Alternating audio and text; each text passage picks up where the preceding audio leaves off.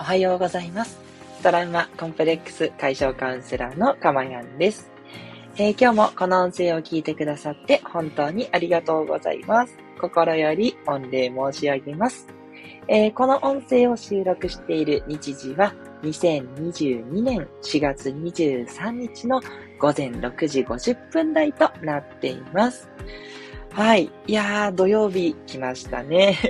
皆さん一週間お疲れ様という方も多いかもしれません。またね、土曜日お仕事という方、本当にお疲れ様です。あなたのおかげで社会は回っておりますので、本当に価値のあるお仕事をね、どんな内容であってもされてると思いますよ。ぜひぜひお仕事頑張っていただきたいと思っております。はい。えー、それでですね、そう、なんか土曜日はですね、やっぱちょっと気が抜けるんでしょうね。私、あの、月金仕事で、えっ、ー、と、やっていて、で、あとカウンセラーの仕事っていうのをハイブリッドの副業としてやっているので、いやー、あれですね、えー、いいのかな ついね、ちょっと気が緩んで遅くなっちゃいます。すいません。というところなんですけど、ただね、土曜日の朝なんでね、まあちょっとぐらいゆっくりしてもいいかなって いうふうに思って、ね、皆さんもね、ぜひ、えー、のんびりと過ごされることができる方はね、していただければと思っています。はい。で、今日はですね、皆さんに本当に感謝の気持ちをと思っておりまして、えー、なんと、スタンド FM のですね、総再生回数が4000回を突破しておりました。なんかここ最近カウンターがぐるぐる回るようになっていて、いや、すごくね、多くの方に、そして一人の方がたくさんのね、え、放送を聞いてくださってるという状況です。本当にありがとうございます。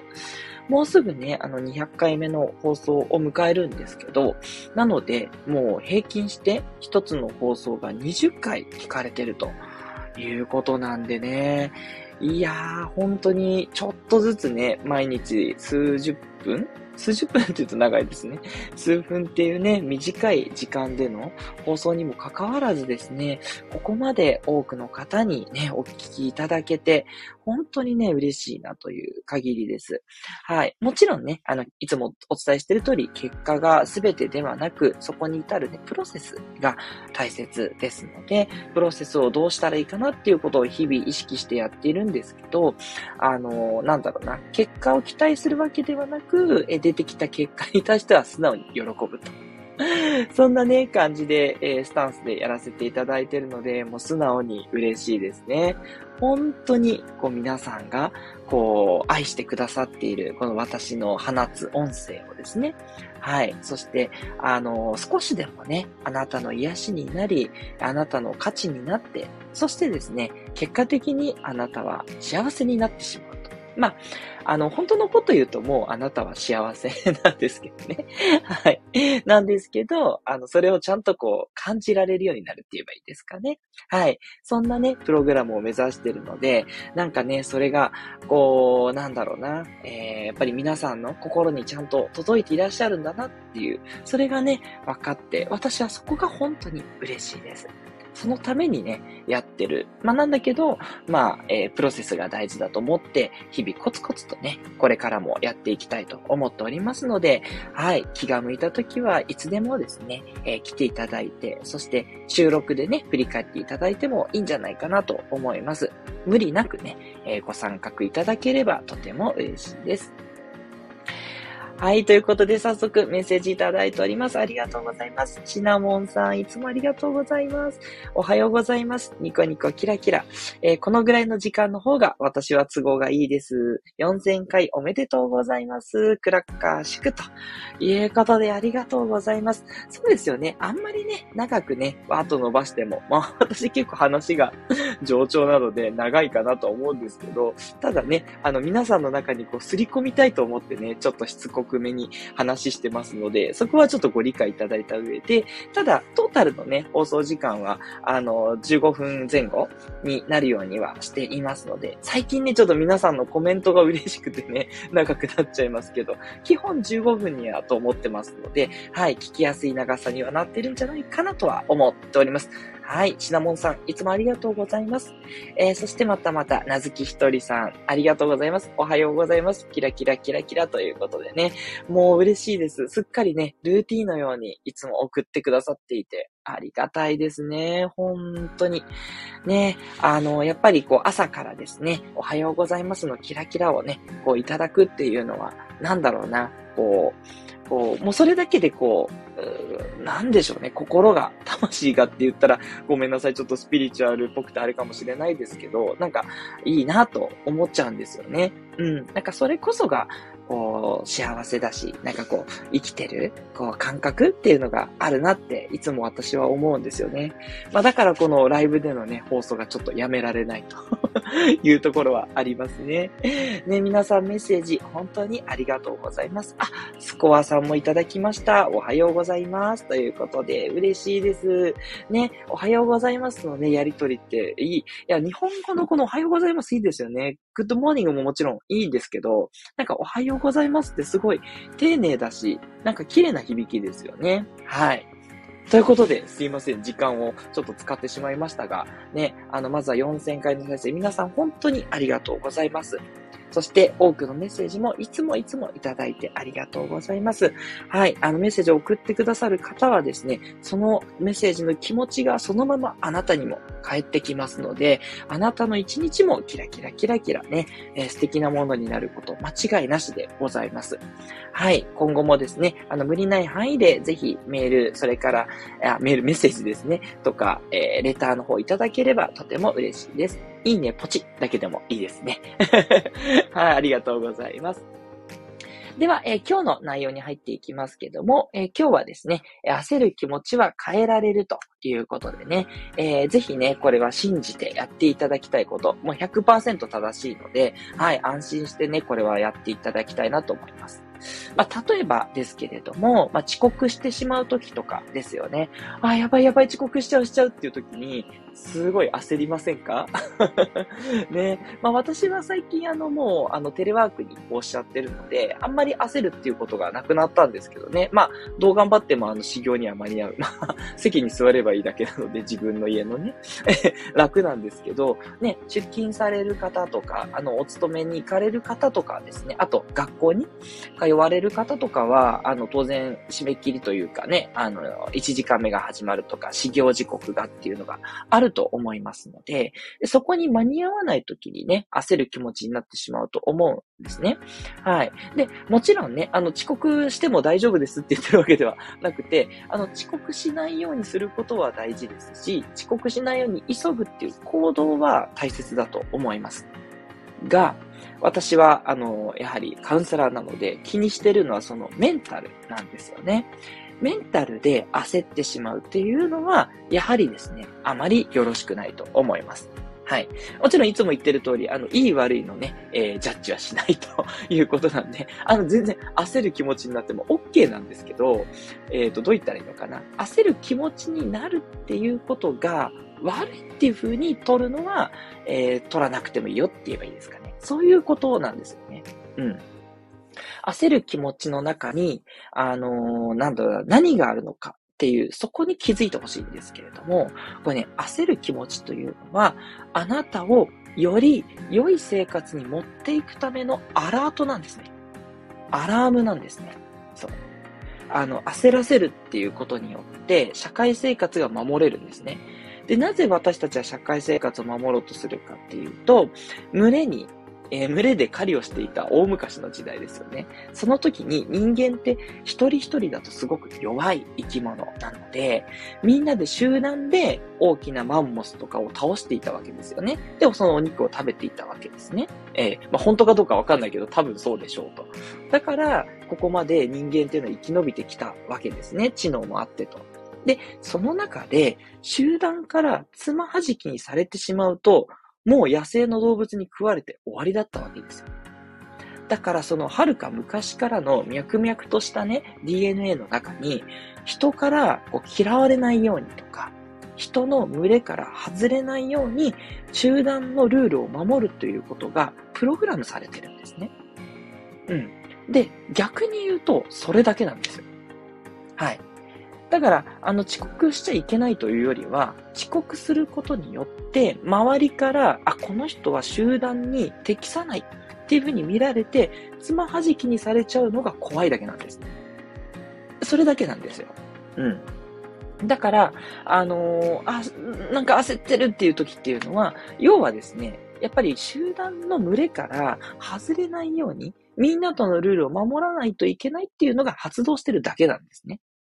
だから、じゃあどうしたら早く行動できるかな？それか、あの、遅れても例えば問題がないようにできるかな？っていう、この二つをね、考えればいいだけなんですね。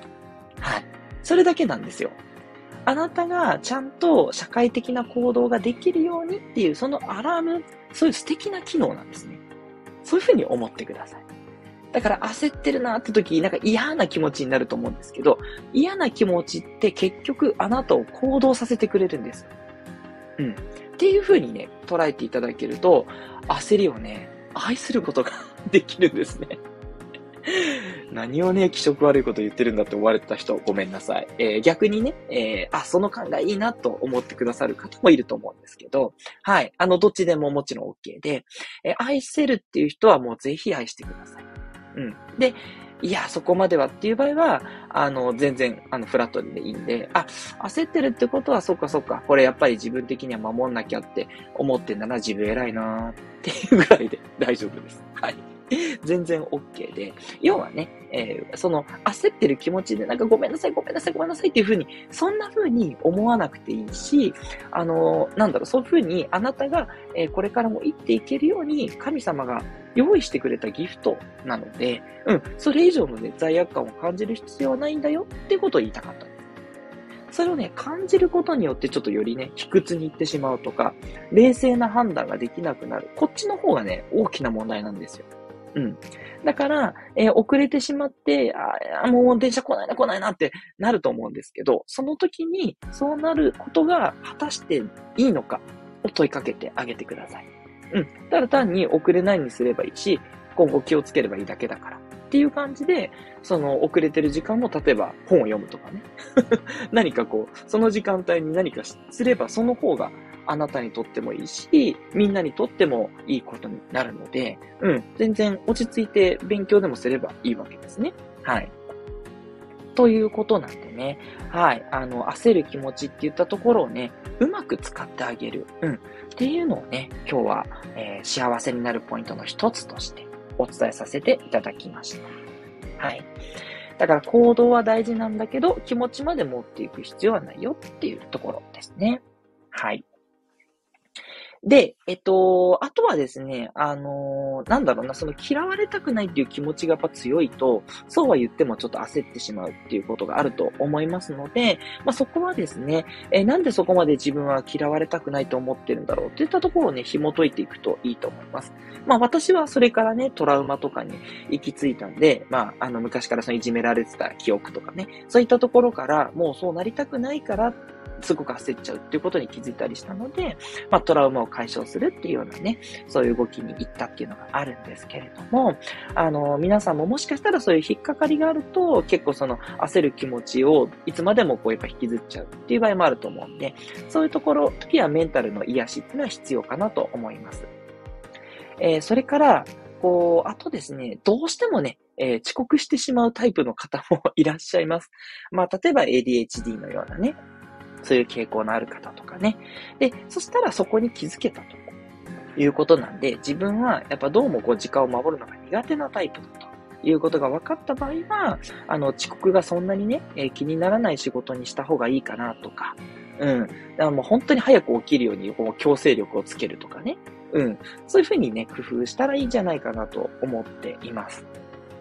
あとは、やっぱり、その仕事が好きじゃないとか、向いていないっていう、そういうサインを、えー、潜在意識から送られてるっていうこともね、あるそうなので、はい。なんかどうしても気が乗らないから遅れちゃうっていうことを連発している場合は、そもそも今やってることが好きなのかどうかっていうのをね、見直していただけるといいんじゃないかなというふうに思います。はい。ということでね、いかがでしたでしょうか？ね、焦る気持ちが出てしまう人は絶対に変えられますよということで、まあ、これもね、徐々にっていうトレーニングなので、トレーニングするとだんだんと変わっていくということでね、まあ、1ヶ月程度はね、その意識をね、続けていただけるといいんじゃないかなというふうには思っています。はい。ということでね、今日は、えー、4000回突破、まずありがとうございますとお伝えさせていただいてですね、それで焦る気持ちといったところについてお話をね、させていただきましたが、いかがですかね。あ、早速、スコアさんからメッセージをいただきました。ありがとうございます。えー、メッセージおめでとうございます。ありがとうございます。焦るときあります。え嫌われたくない根底にありますね。見つめてみたいです。ということで、またとても素敵なコメントいただきました。ありがとうございます。はい、そうなんですよ。結局まあ、焦りだけではないんですけど、その気持ちになるって何かやっぱりこう、これに気づいてっていうサインなんですよね。うん。すごくね、その人間の心ってよくできてて、で、そのサインを見過ごしたまま行ってしまうと、その心の病とかね、えー、なんだろうな、こう、疾病とかにつながっていってしまう。そこからね、あの、実際に体の不調につながるっていうことにもなってしまうで、はい。早めにね、そこに気づいてアクションを取っていくっていうこともすごく大事です。そのちっちゃい気持ちをこう、ないがしろにしてって、もう突然イライラドッカーンみたいなね。こともあったりして、まあまさにちょっと私がそういうパターンだったんですけど、そういうこともありますので、ぜひね、あの、スコアさん、あの、その時にどんな、えー、ことが引っかかってるのか、最初はね、見えないかもしれません。なんで自分がこんなに焦るんだろうってわかんないかもしれなくて、それでも大丈夫です。わかんなくてもよくて、あの、問い続けてください。なんでかなっていう問いかけをしておくとね、脳ってすごいそれを考え続けるんですよ。あの、自分が意識してなくてもね。で、ふと何日かした後に、あ、あの焦りはもしかしたら嫌われたくないってことかなとか、あ、